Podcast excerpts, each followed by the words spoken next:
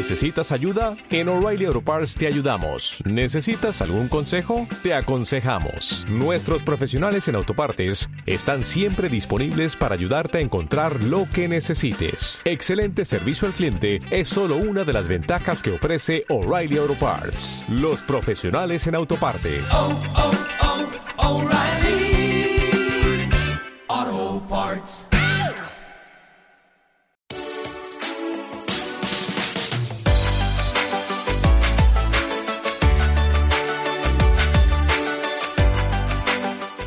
Hola, bienvenidos. Os saludo en nombre de todos los que hacemos posible Incluyete.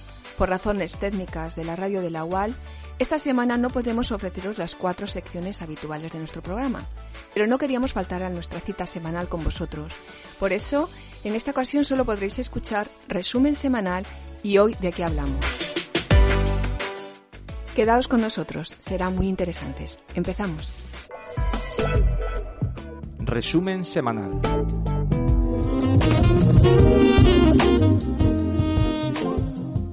El resumen semanal del programa de hoy lo vamos a dedicar al curso de expresión literaria que arranca mañana miércoles a las cinco y media en la librería Picasso en su tercera edición.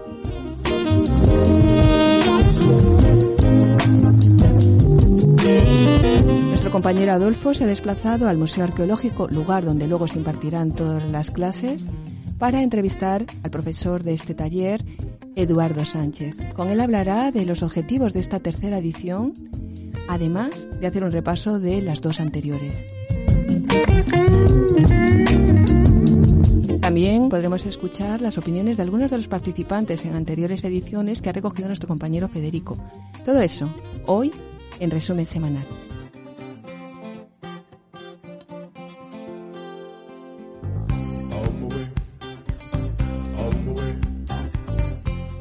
Estamos hoy con Eduardo Sánchez, el profesor del curso de expresión literaria, que va a empezar ya eh, el miércoles 19 a las cinco y media en la librería Picasso de Almería. Eh, Eduardo, te quería preguntar cómo ha sido la experiencia de las dos ediciones anteriores de este curso, que ahora empezamos ya con la tercera. Pues es una experiencia que fabulosa porque desde el principio eh, vi gente muy implicada, quería aprender y sobre todo me, me sorprendió su, su forma de, redactar. Por eso he decidido continuar esta tercera edición del curso y me gustaría pues que se apuntara gente y, y viera la dinámica del curso y que merece la pena formar parte de, de ser alumnado.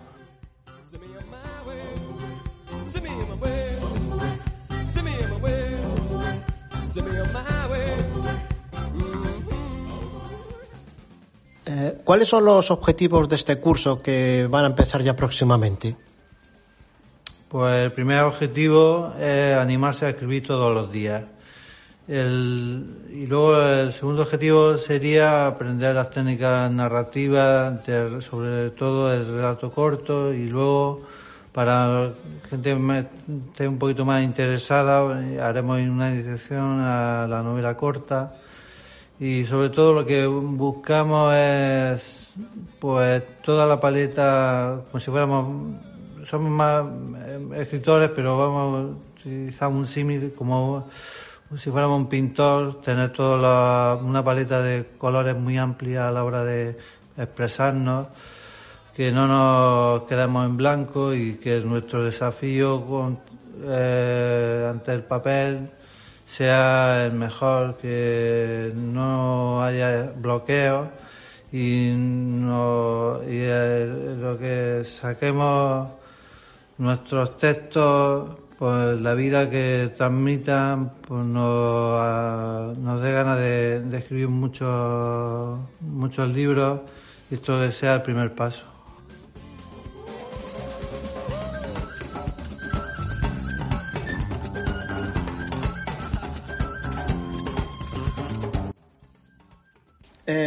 ¿Qué crees que aporta la escritura o la literatura general en la vida de las personas?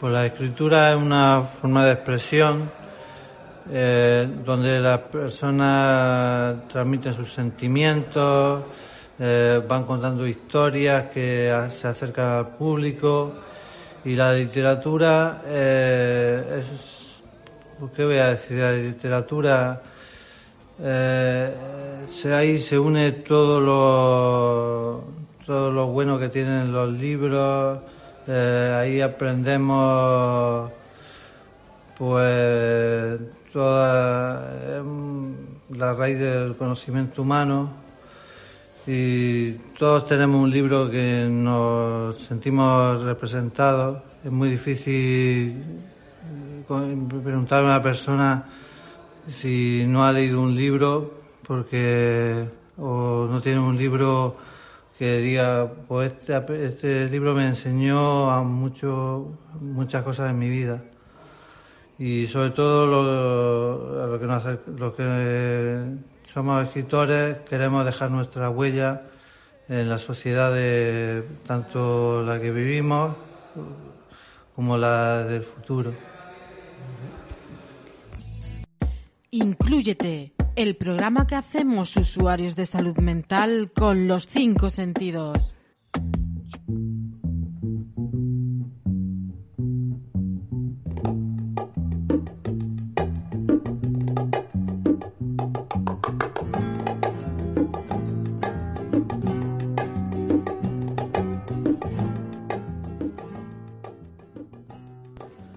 Hola, buenas tardes.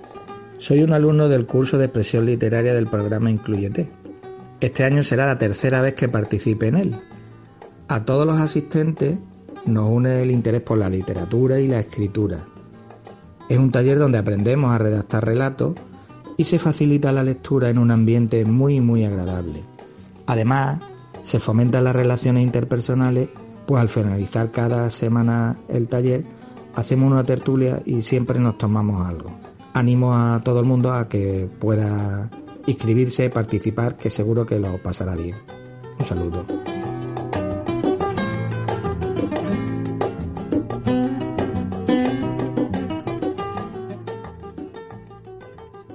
Hola, soy Maribel Galera Pérez.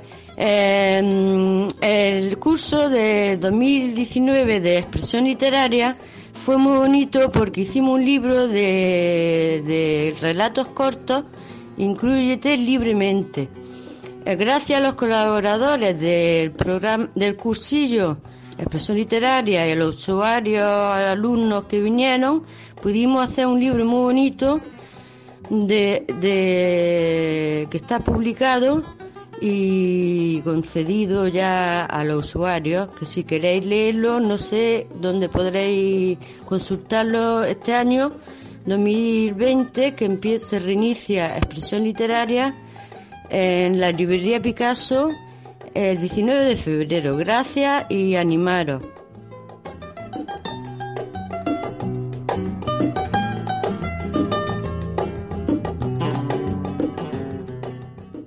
Me ha aportado el poder mm, conseguir sentarme a escribir, mm, cómo seguir, qué pautas seguir, porque claro, tienes muchas ideas en la cabeza y no sabes por dónde empezar.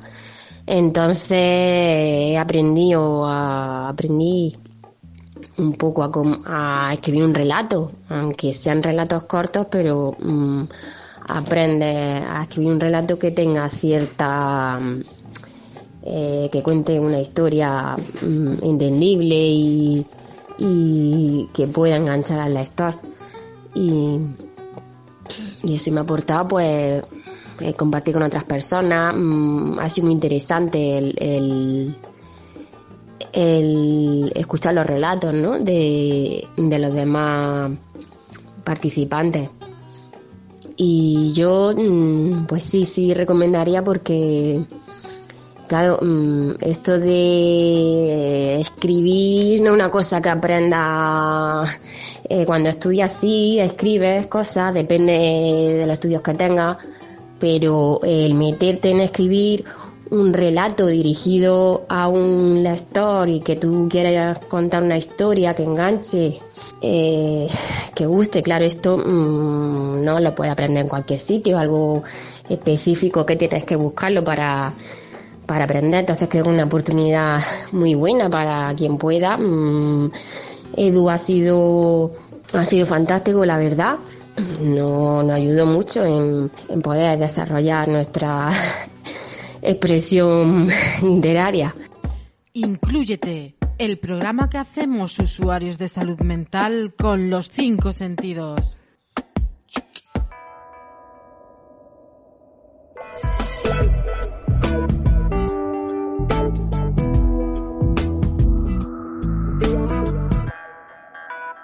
¿Y hoy? ¿De qué hablamos?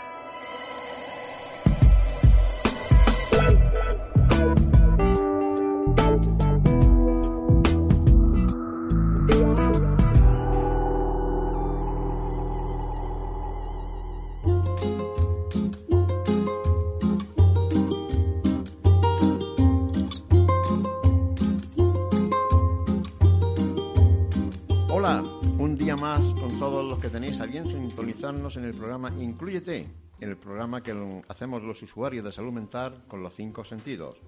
Hoy, en el apartado ¿Y hoy de qué hablamos?, tenemos con nosotros a doña Cristina González Acien, presidenta del Timón en Almería y actualmente presidenta de la Federación Andaluza FEACE.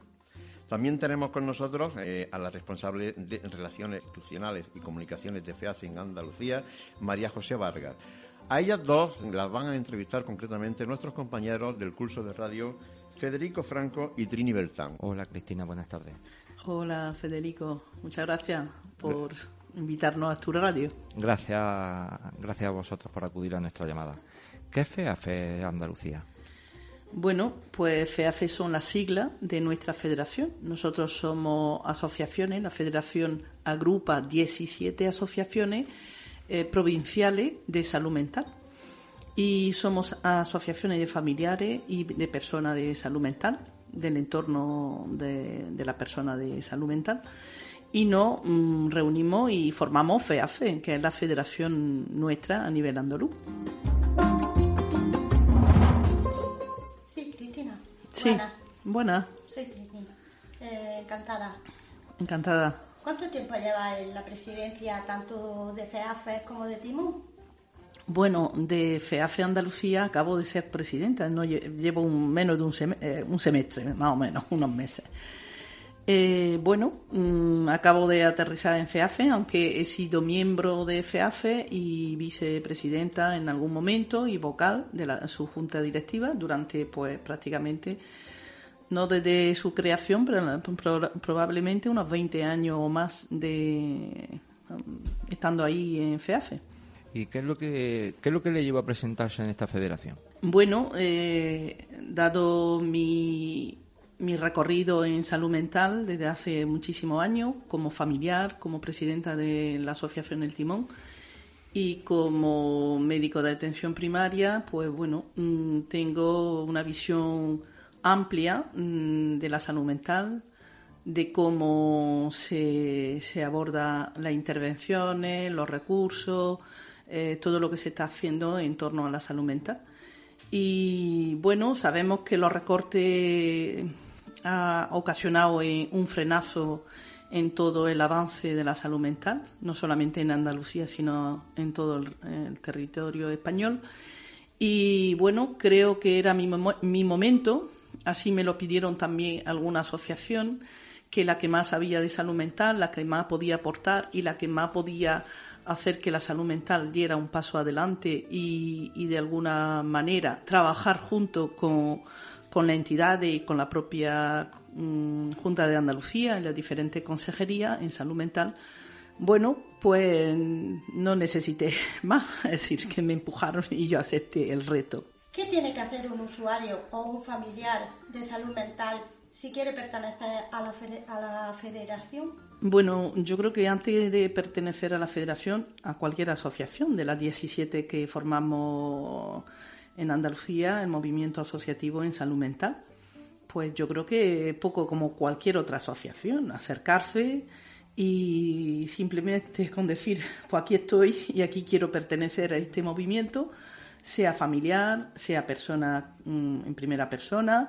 sea amigo o, eh, o allegado, como le llamamos, o amigo, amigo, más que amigo, allegado, conocido, eh, realmente personas que tengan cierta ganas de contribuir eh, a ese movimiento asociativo, pero en este caso un familiar o usuario, pues acercarle, acercarse a la asociación más cercana que tenga, porque eh, podemos estar, podemos ser socios, pero realmente cómo vamos a aprender, cómo vamos a vivir, cómo vamos a compartir, eh, mm, pues la más cercana es la que nos fin, vendría estupendamente y eh, siempre, nunca vamos a, a, veces pensamos que la asociación no tiene que dar soluciones o aportar mm, visión de, de cómo vivimos la enfermedad mental o como familiar o como persona Aquí el movimiento asociativo es una familia, es aportar experiencia, compartir y reivindicar eh, la, mejora en la salud mental.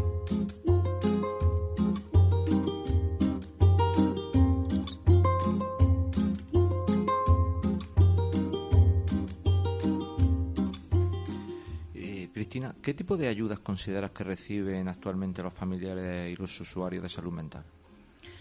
Eh, me está preguntando eh, desde el sistema público de salud, desde las asociaciones, desde... un poco de todo. Un, poco, de, todo. bueno, eh, si te parece, vamos a, empezar. Sobre todo, un poco de la administración. Sí, yo creo que ese es el último que voy a. Primero, la familia. Empecemos por la familia. La familia, a veces. Mm, está eh, tan estigmatizada con el, su familiar o la persona que tiene cerca por su problema de salud mental que a veces no ayuda a su familiar. ¿Vale? No es capaz de pedir ayuda, no es capaz de, buscar eh, apoyo, soluciones o buscar la ayuda necesaria.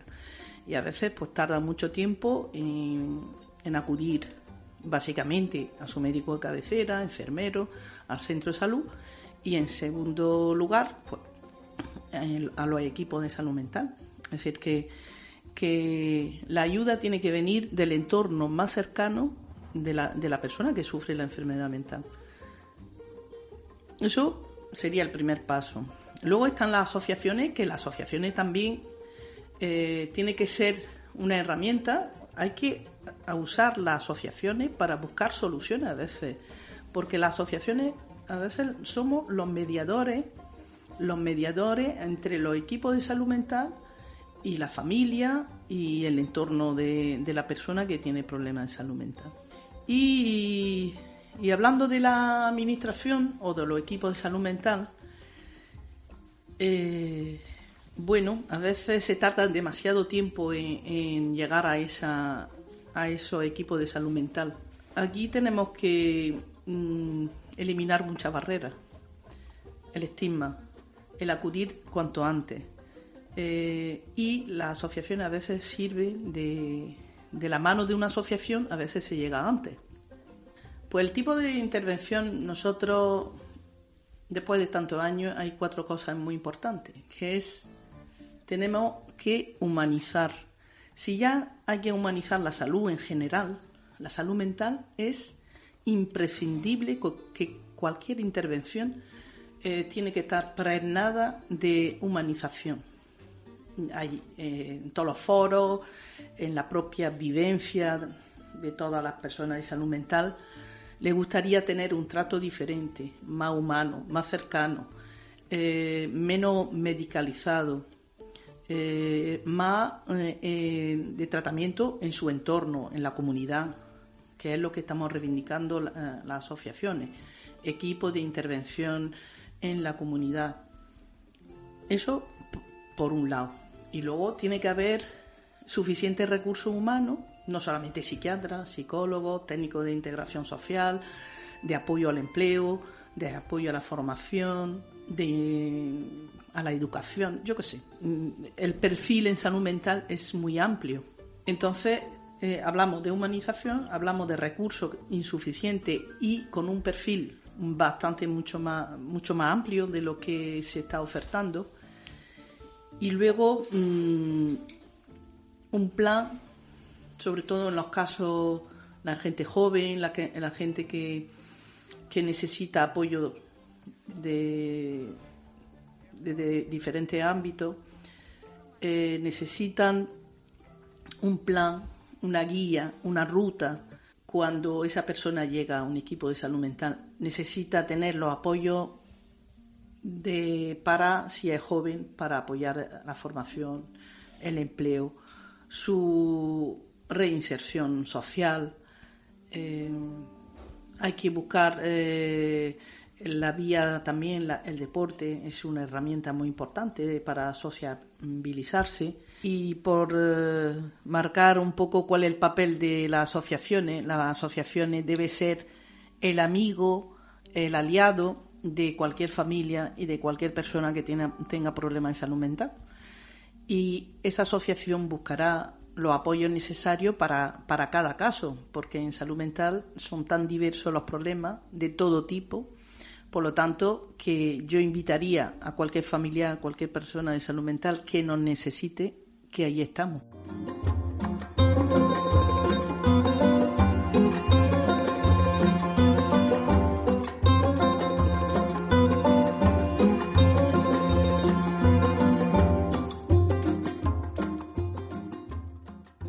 María José. eh, ¿Qué tal? Muy bien, encantada. Bueno, ¿qué reto se plantea a corto y medio plazo desde la Federación? Pues en la línea de lo que dice Cristina, uno de los principales retos que se plantea la Federación es invertir en la formación de las personas con discapacidad. De hecho, la visita que hacemos hoy a la Universidad de Almería pues eh, plantea eh, comunicar ese objetivo a toda la sociedad educativa y en esa línea queremos trabajar porque entendemos que la formación es una herramienta fundamental para la sociedad en general, pero sobre todo también para las personas con discapacidad, porque eh, la falta de formación es una traba a la hora de acceder a, a puestos de empleo. Tenemos que recordar que, para quien no lo sepa, las personas que tienen algún trastorno mental son las menos empleadas de toda la discapacidad, es decir, somos los últimos de la cola. La discapacidad ya de por sí tiene casi un 40% menos de empleabilidad que una persona sin discapacidad y, y en el escalafón final estamos las personas que tenemos algún problema de, salud mental, es decir, que somos los menos empleados. Eh, hay, existen los recursos para, para la, empresa que no son ordinarias. ¿Existe desde la Federación? si hay, hay algunos recursos que llegue directamente a, a la empresa para que contrate? Mm, si te parece, te cuento un poquito cómo va.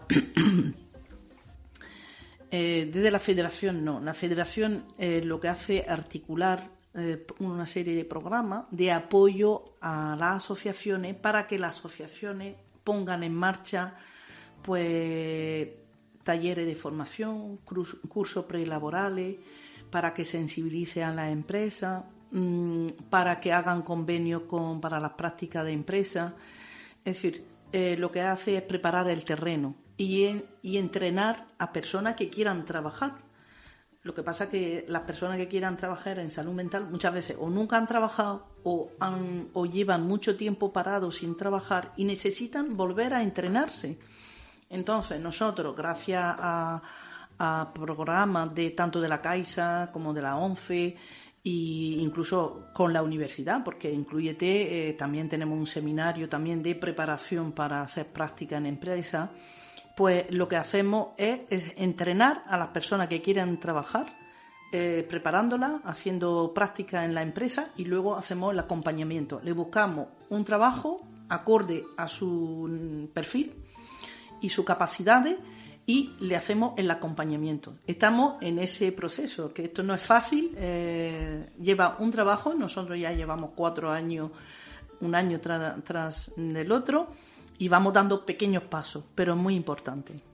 En ese sentido, la, Federación trabaja también con eh, la concienciación a las empresas, ¿no? Porque de nada vale formar a, em, las personas que, quieren salir a la vida laboral o que necesitan retomar su actividad laboral si no existe la concienciación necesaria en la empresa. Entonces, la Federación lo que hace, como decía Cristina, pues es tratar de eh, abrir, open your mind, ¿no? El abrir la mentalidad de la sociedad a que cualquier persona con un problema de, de trastorno mental puede trabajar como otra. Es decir, eh, cualquier, cualquier día que te encuentras mal, pues seguramente no vayas a trabajar. No hay diferencia entre una persona con enfermedad mental y otra que no la tiene. Eh, a veces dicen, no, no son muy sociables. Y yo pienso, pues son, somos tan sociables como, como que si te interesas en conocer al nuevo eh, eh, compañero de trabajo que llega, pues seguramente se va a abrir a ti igual que, que se abre otro.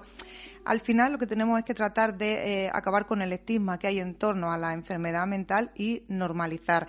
En ese sentido, la Federación trabaja por integrar a las personas con trastornos de salud mental en las empresas, pero también eh, traernos a la gente del tejido empresarial a la federación, acercarnos, porque es la única manera de que se pueda, de alguna manera, complementar ese engranaje que nos va a, estar, a hacer estar a todos en activo. Pues mmm, diciendo lo que ha comentado María José, pues siguiendo un poco en esa línea, eh, en Almería es pionera en ese camino. Eh, es pionera por Almería Tierra sin estigma para hacer, eh, para trabajar y eliminar o, disminuir el estigma. Almería Tierra sin estigma ya lleva varios años también y va entrando poquito a poco en la sociedad, en el ámbito educativo, en el ámbito sanitario pero también desde la universidad, también en Almería, quiero recordar, la UAL, la Universidad de Almería, eh, puso en marcha el primer máster eh, del estigma en salud mental, el primer máster eh, a nivel nacional. Y también es pionera en, el Incluyete, los seminarios de formación que se ofrece y que, mm, bueno, mm, empezamos, me acuerdo Adolfo y algunas personas que estábamos en ese empeño de poner en marcha desde el mundo académico, desde el mundo de la universidad, mm, alguna oportunidad de formación para personas de salud mental. Y, bueno, y ahí está que este año es la, oferta tremenda de, cursos, de talleres, y, y, así debe ser. La universidad debe ser eh, la vanguardia en formación en discapacidad y en Almería me consta que están haciendo mucho esfuerzo y avanzando bastante.